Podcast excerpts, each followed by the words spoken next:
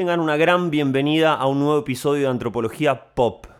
Mi nombre es Juan Manuel López Manfré, mejor conocido como Biografía Mutante, con ese seudónimo me van a poder encontrar en las redes sociales y en el mundo de Internet.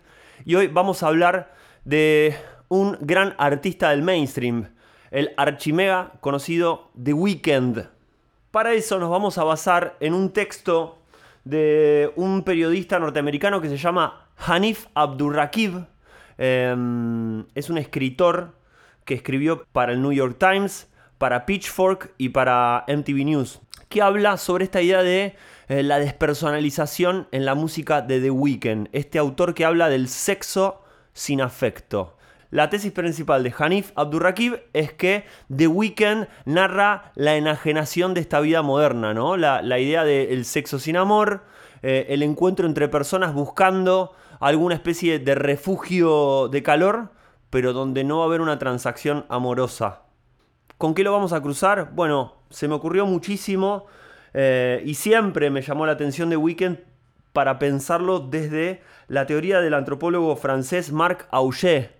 Marc Auger se escribe en español, es el autor del concepto de los no lugares, estos espacios del anonimato que existen en la vida social donde nosotros no los habitamos. Estamos para ir de un lugar al otro, como por ejemplo una sala de espera en un aeropuerto, eh, esperando el subterráneo, los colectivos mismos, donde no estamos relacionándonos, sino simplemente esperar a ser transportados para llegar al lugar donde va a estar nuestra, nuestra vida significante en el mundo de la sociedad.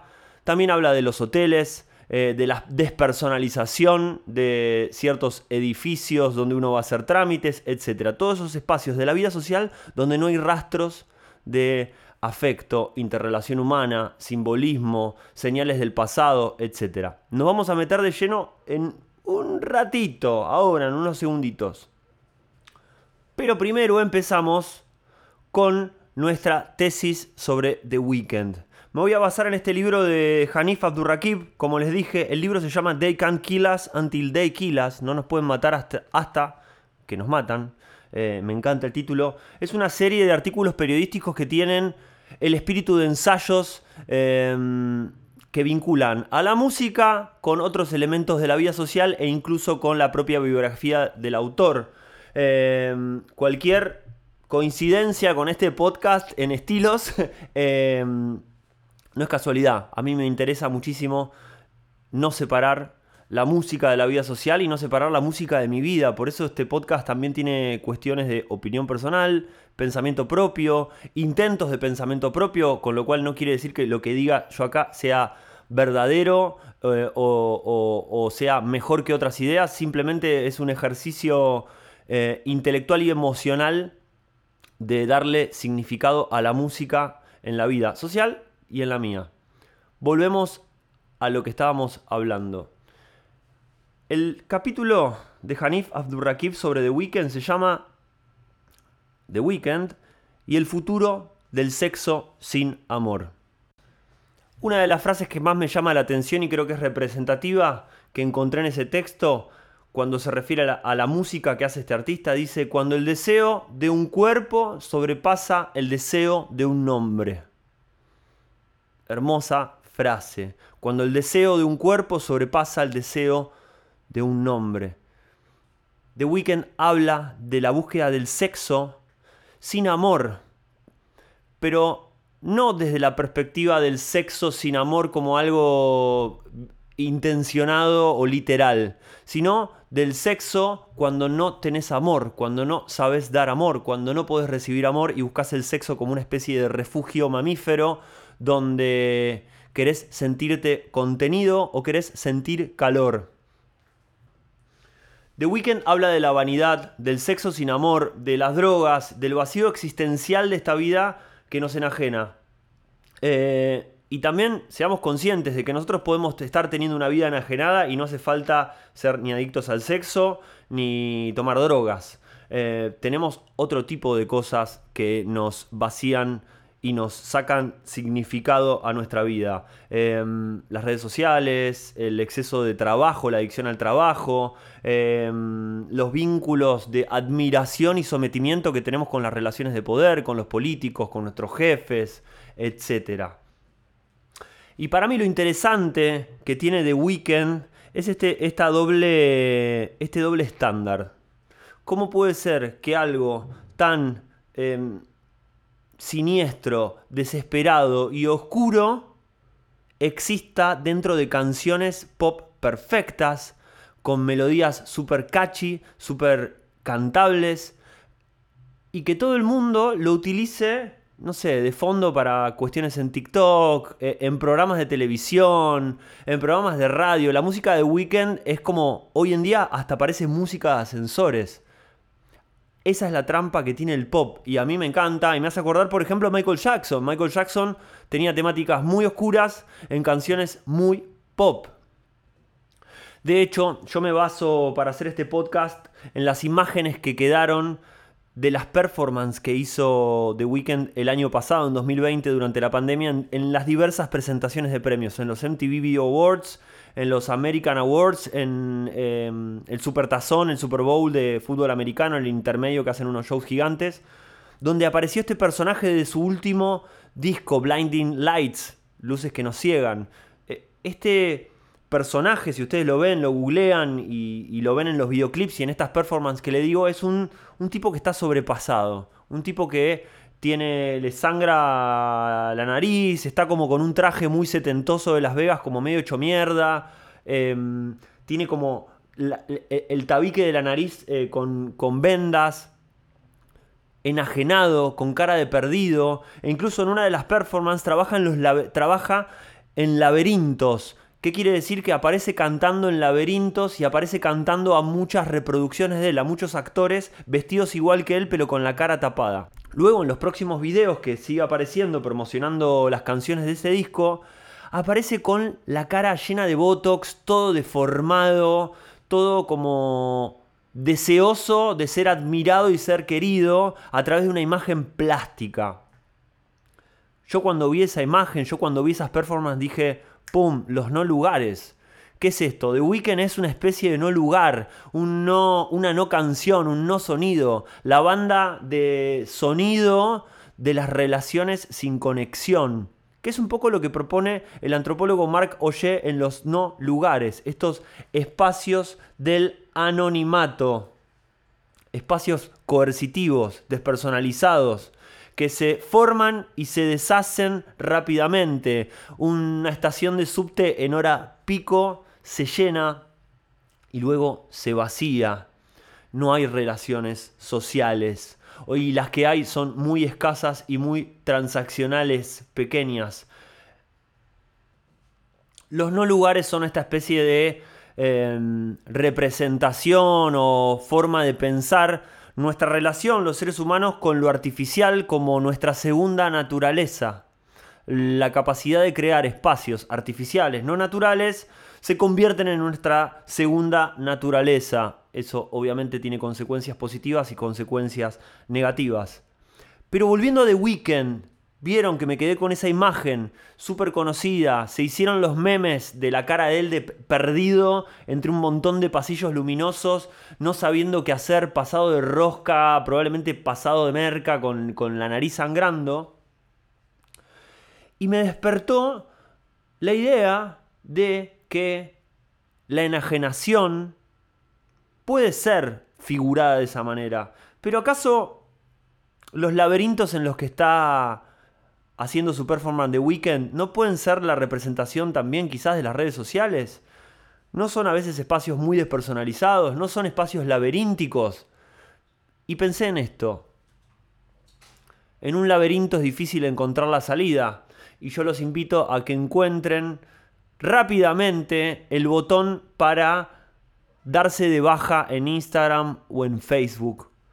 Eh, creo que nuestras cuentas en las redes sociales son laberínticas. Es muy difícil salir y cuesta más de lo que creemos. De hecho, acá está mi gata Batata que se está quejando de las redes sociales. En realidad se está quejando de que no estoy jugando con ella mientras hablo y grabo este podcast. Bueno, volví después de jugar un rato con, con mi gata para que se calmara y les cuento que estoy grabando con una especie de piolín que tengo que hace como serpentina y que la mantiene como hipnotizada. Entonces estoy hablando y moviendo una serpentina para generar una hipnosis en un felino eh, que vive en mi casa. Y retomamos. Y les traigo eh, una cita de la canción Loft Music, música de Loft, donde The Weeknd canta en el 2011. The only girls that we fuck would seem to have 20 different pills in them. Que quiere decir las únicas chicas con las que estamos sexualmente siempre tienen o siempre se, meten eh, muchas píldoras en, en su cuerpo. ¿Qué quiere decir? Bueno, está hablando de esta cosa medio como densa, ¿no? Turbia de algo de relacionarse con personas fuera de sus cabales, fuera de la conciencia corporal, etc. Luego tuvo que aclarar en varias entrevistas cuando le, preguntaron sobre esta canción y dijo que él siempre habla de cosas que son consensuadas. El tono de mis canciones son oscuras, sí, pero son consensuadas. Los personajes están tratando de pasar un buen rato. The Weeknd caminando en la tensa eh, mm, cuerda entre lo que está bien y lo que está mal, entre lo que es el grito de alguien que desesperadamente pide amor y alguien que se va de mambo, alguien que se pasa de rosca. Son así casi todas las canciones de The Weeknd. Yo cuando lo conocí eh, estaba haciendo la banda sonora o tenía algunas canciones de la película 50 sombras de Grey, ¿no? ya nos da el indicio del tipo como de, yo le digo lo siniestro, pero que tiene que ver con esto que está oculto, que no se sabe si son buenas intenciones o son malas intenciones. Creo que la música que hace The Weeknd tiene mucho que ver con eso y ese sonido pop y esas reminiscencias a los 80s, súper como que están en el registro nuestro de la cultura popular en su último disco, tienen eso de lo siniestro. Es como el payaso It la cara que es agradable, pero que cuando la estás mirando fijo más de 2, 3, 4 segundos decís acá se está por pudrir todo. Es una suerte de RB oscuro. Y acá nuestro autor Hanif Abdurrakib cuenta que cuando fue a verlo en vivo y le llamó mucho la atención que cuando entró a la presentación en un show en Seattle le regalaban condones con el envoltorio que tenían letras de las canciones de The Weeknd. Eh, y cuando sale, el cantante al, escenario le dice al público, hola Seattle, ¿puedo hacerlos acabar? Eh, metiéndolo todo en una esfera de eh, sensualidad, sexualidad.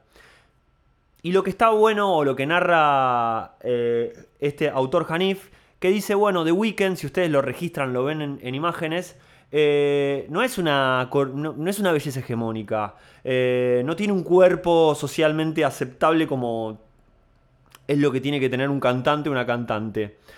Es atractivo, es un personaje atractivo, pero no lindo en términos de belleza tradicional. Eh, él no es explícitamente sexual, sino deja que la atmósfera, construye la atmósfera para que nosotros nos sintamos como sexuales y desprovistos de un afecto que queremos buscar a través de el tener sexo. ¿Vieron qué picante se está poniendo este podcast? Es como de repente es una cuestión ahí medio tensa pero que se va a empezar a resolver eh, y por ahí nos va a dejar más mal que bien, pero bueno, un poco es reflexionar sobre esto. Y de vuelta, la invitación siempre es a seguir disfrutando la música, no a decir, che, esto es malísimo, porque mira todo lo que está diciendo, sino ver qué, se está poniendo en juego, o como siempre digo, que está quedando adentro de lo que, de lo que sucede en la música y que queda afuera. Otra canción de The Weeknd se llama Wicked Games, como juegos ahí medio trastornados o medio endemoniados. Eh, la letra dice, decime que me amás, aunque sea esta noche, aunque vos no me ames. The Weeknd está en el filo, en la, en la navaja tensa que marca la distancia entre lo que es alguien que necesita afecto y alguien que se está por pasar de mambo para satisfacer sus deseos.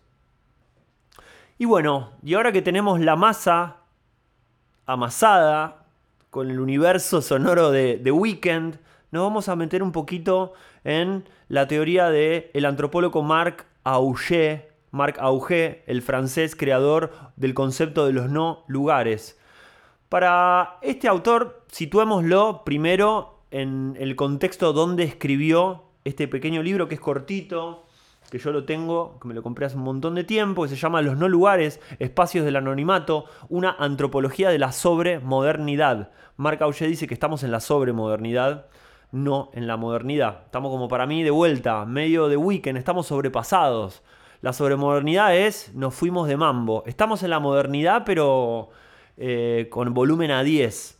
Este señor escribe su libro en los 90. Por lo tanto, no habla de Internet y el ejercicio intelectual de empezar a, pensar esto desde, desde el, hoy tiene que ver con lo que nos está pasando en Internet. Imagínense que en el 2000 Internet existía, pero las redes sociales no. O sea que hasta incluso el Internet al que se puede llegar a referir tangencialmente este libro y este autor no es la locura laberíntica en la que estamos hoy. Para Marc Auger, el core de la etnografía o de la etnología, porque los franceses le dicen etnología a la etnografía. Supuestamente hay como una. No, hay, hay dos como. No, etnología tiene que ver con estudiar y hacer teoría como más abarcativa, sobre todo a partir de la experiencia de las poblaciones del mundo. Y la etnografía es esta metodología donde estudias una población específica. Pero bueno, el core de la etnografía y de la etnología para Marc Auger es estudiar las personas y sus entornos sus lugares.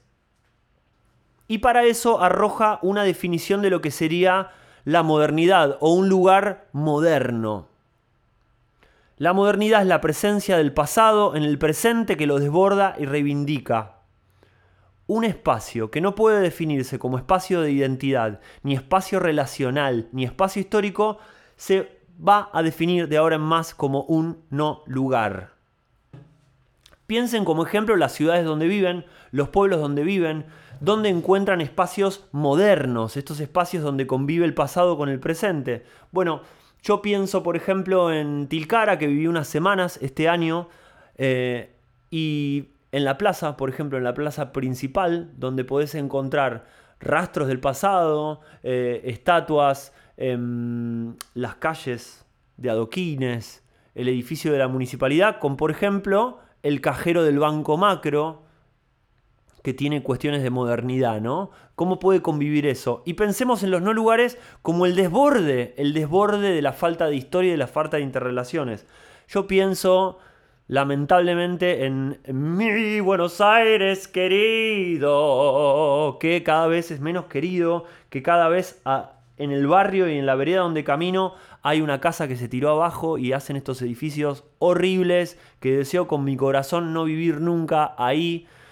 Edificios despersonalizados, todo vidrio, todo de un color blanco que te deja ciego o peor, con esas paredes ahora que usan tonos de grises que me parece horrible, que van a pasar de moda, no sé, en 10 minutos y todo el mundo va a tener las paredes pintadas de gris y es como lo más feo que puedo haber en el mundo, lo más representativo de esta como mediocridad sobremoderna es pintar de gris las paredes de tu casa. Perdón si ofendo a alguien, también quiero decir que me gusta mucho cómo quedan y quisiera pintarlas de gris, pero siento que hay algo de, mi haterismo que, no, que me impide hacerlo, que me impide vivir la sobremodernidad con cierto placer o cierto regocijo. Volvemos a Marc Oye. Les había dicho, eh, para este autor la sobremodernidad es productora de no lugares, espacios que no son en sí lugares antropológicos eh, y contrariamente a la modernidad no integran ni los lugares antiguos y son ni los lugares catalogados como lugares de memoria. Y nos da una definición por oposición. Los lugares antropológicos tienen historia, tienen significado, tienen existencia, existencialidad. Y los otros son lugares de paso, eh, lugares fríos, carentes de humanidad, por decirlo de alguna manera, o valga la redundancia, lo más humano posible, es decir, artificiales. Oye dice, uno nace en una clínica y muere en un hospital, vive en un mundo donde se multiplican lugares en modalidades lujosas e inhumanas, como por ejemplo en un extremo los hoteles, cuestiones súper despersonalizadas. Y en el otro puesto los campos de refugiados, donde también es la despersonalización y la, inhumanidad conviviendo en el otro extremo. Eh, ciudades donde se desarrolla una red de medios de transporte deshabitados para ir de lugares a otros lugares. Pienso una respuesta de la sobremodernidad, por ejemplo, a los hoteles lujosos y a los hoteles inhumanos, no sé, Airbnb, como una plataforma donde vos te podés alojar en una casa un poco más humana, con alguna familia, que te hospede, etc. Pero bueno, bien, también dentro de Airbnb existen complejos de departamentos que parecen humanos, que parecen habitados, construidos y diseñados para alquilártelos como hotel. Siempre hay una respuesta copada y siniestra a todo lo que nos toca vivir. Les traigo un ejemplo personal. Pienso en las oficinas de Mercado Libre. Yo trabajé un tiempo en Mercado Libre. Y me llamaba muchísimo la atención esas oficinas que tenían como esta especie de ascetismo de hotel. Parecía como un gran hotel Marriott, un gran hotel Hyatt, desbordado de silencio, hiperacustizado, donde se te caía una lapicera y todo el mundo miraba a ver qué pasaba. Espacios casi sin paredes, con oficinas totalmente transparentes. Un espacio como de control que no es de Mercado Libre nada más, es de casi todas las oficinas cool de ahora que tienen sillones agradables de lobbies de hotel y oficinas donde hay un panóptico controlado por el mismísimo silencio y porque nadie, nadie puede ocultar lo que está haciendo. Entonces genera como un clima de trabajo de silencio como para mí perturbador. Yo que tengo otras formas de trabajar, tengo otras formas de construir em, la vida que hago, las cosas que hago, más desde la conversación, desde el ruido, desde la cosa más italiana de poder gritar y poder levantar la voz y después bajarla y poder mostrar las emociones como forma de poder construir ideas, ideas que sirvan para el mundo, a mí me, generaba como un shock, ¿no? Estar ahí adentro. Eh, sentía que estaba en un hotel, pero que era un espacio de trabajo bastante desesperante. Y sin embargo veía que al resto de mis compañeros y compañeras le encantaba, les parecía que estaba buenísimo eso. Eh, no sé, estaban los dispensers de agua para, para preparar el mate como escondidos en muebles blancos de, de machimbre con ese lacado adelante. Entonces tenían solamente un hueco para que se vean las canillas del dispenser. Y digo, ¿por qué, por qué, por qué hay que tener como esa hiper, esta sobremodernidad, esta sobreprolijidad que me hacía acordar estos hoteles de cuatro estrellas medio como caros, pero de cuarta también, donde no, no, querés estar mucho tiempo, porque estás en una ciudad y tienes que hacer cosas fuera de ese hotel. Bueno, uno tiene que estar 10 horas ahí adentro en un espacio que te está invitando a que te vayas. Los no lugares para Mark Oye hacen referencia a la automatización. Los cajeros automáticos, por ejemplo, que te dan dinero. Yo pienso en las aplicaciones que usamos para pedir comida, entre las miles de aplicaciones que usamos. Y te dejo esta, les dejo esta, esta reflexión. Ya nunca más vas a ver más de dos veces al mismo motoquero que te traía la pizza. Porque ya la pizzería no tiene su motoquero, su motoquera. Ahora el que te toca, te toca, ¿viste? Se pierden esas pequeñas cosas, pero ganamos en otras. Veremos en cuáles. Marc Oye trabaja con conceptos de Michel Desertot y de Merleau-Ponty, que es un, filósofo que utiliza muchísimo la antropología y la antropología del cuerpo. Eh, y hace esta oposición o trabaja sobre lo que pensamos como lugar geométrico versus el espacio antropológico. Un, pensar el espacio como un mero lugar geométrico que tiene tantos metros cuadrados, que tiene tal forma, que tiene tal topología, etc. Versus pensarlo como un espacio antropológico. Para Merleau-Ponty, el espacio antropológico es donde sucede la vida existencial, la vida significativa para uno. Para Michel Desertot, el espacio vendría a ser como la palabra y el lugar es la palabra hablada. Me parece una linda comparación. Marc Oye va a decir, no es tan así, vamos a darle la vuelta, pero yo me quiero quedar con esto y me, me sirve como un buen disparador y espero que sirva. La diferencia entre la palabra, la palabra escrita, y la palabra hablada. La palabra dicha, por ejemplo, al aire y la palabra puesta en diálogo. El lugar es la palabra y el espacio antropológico es la palabra hablada. Me, dispara eh, eh, sensitivamente en otras metáforas, ¿no? También pensar lo que es la despersonalización y lo que es la, existencialidad o el significado en nuestra existencia. Michel Desertot habla de practicar el espacio. Es repetir la experiencia alegre y silenciosa de la infancia. Es el lugar, ser otro y pasar al otro. Hermosa frase. Es repetir la experiencia alegre y silenciosa de la infancia. Eso es practicar el espacio. Yo pienso totalmente en que se me está yendo em, la memoria en Buenos Aires. Que Buenos Aires me está dando amnesia, porque están desapareciendo todos los lugares que eran significativos cuando yo era chico, cuando era adolescente, cuando mi tía abuela me llevaba a pasear por el barrio de Villurquiza. Yo no encuentro lugares ahora ahí. Eh, eh, no, no encuentro espacios antropológicos, encuentro no lugares, encuentro edificios que no están diciendo nada.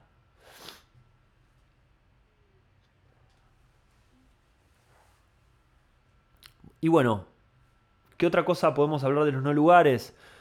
A mí cuando me tocaba trabajar en el centro me daba mucho, mucho, mucho pánico viajar en subterráneo, viajar en, trenes llenos, sentía que no podía escapar, sentía que me quedaba sin aire. También hoy lo pienso y hago esta reflexión y creo que parte del sentirme no cuidado en ese tipo de lugares tenía que ver con la despersonalización, con que nadie está mirando a nadie, todos están mirando su celular, nadie se anima a mostrar la cara de, che, me quiero morir acá adentro, esto es, es horrible, eh, nadie muestra su satisfacción ni su insatisfacción y estar rodeado de gente que no, que no conecta desde la mirada con vos, creo que puede ser uno de los lugares que más inseguridad generan en el mundo. Por eso me parecía muy interesante poder pensar desde esta teoría la música de The Weeknd. La música de The Weeknd tiene esto, tiene estos elementos, estos condimentos, que hablan de la época en la que nos toca vivir. Creo que la búsqueda de sexo, sexo sin amor es quizás algo de, una metáfora de, estos tiempos. Pero me gusta la vuelta que le da Hanif Abdurrakib, este autor norteamericano. No es el sexo sin amor porque el amor nos parece malísimo, sino es el sexo que busca refugio, el sexo como forma de simular sentirte querido. Con lo cual le da una vuelta muy interesante. Creo que es una especie de, de no lugar o de no o de no, no sé si decir no sonido o no qué, pero es como la ausencia de significado, de existencialidad. Y creo que puede ser una buena banda sonora de los no lugares de Weekend. Eh, y pienso en los no lugares como un reel de TikTok, donde no sé si estamos conectando, un reel de Instagram puede ser un nuevo, un neo, no lugar. Las, nuestras cuentas en, cuentas en las redes sociales pueden ser no lugares. Honestamente es muy difícil salir de las redes sociales y hasta es muy difícil encontrar el botón de quiero borrar todo lo que hice en esta maldita red. Estamos en laberintos como en los videoclips de The Weeknd, estamos pasados de rosca como en los videoclips de The Weeknd, pero la música que suena es el pop como más perfecto, más eh, hermoso, más bailable, más eh, alegre que puede existir. Y a veces me da la sensación de que nadie se da cuenta que la música de Weekend es lo más siniestro que hay, como por ejemplo la música de Michael Jackson. Esconde muchos dilemas sociales y esconde aquello que nos cuesta poner en palabras, que puede ser el pedido de amor. Si les gustó lo que hablamos hoy, obviamente los invito a seguirme en mis redes sociales, no para generar esta especie de adicción, sino para esto, a ver si les parece. Me pueden seguir Biografía Mutante en mi Instagram, pueden seguirme en mi Twitter, que es Soy una Biografía, pero ahí van a encontrar los links para sumarse a mi canal de Telegram, donde podemos tener conversaciones, quizás abrir conversaciones sobre este episodio, sobre otros episodios, eh, compartir videoclips de, de, de, Weekend que me llamaron la atención y poder generar conversaciones. Así que nada, gente, Em, será hasta la próxima. Un abrazo grande. Esto fue Antropología Pop.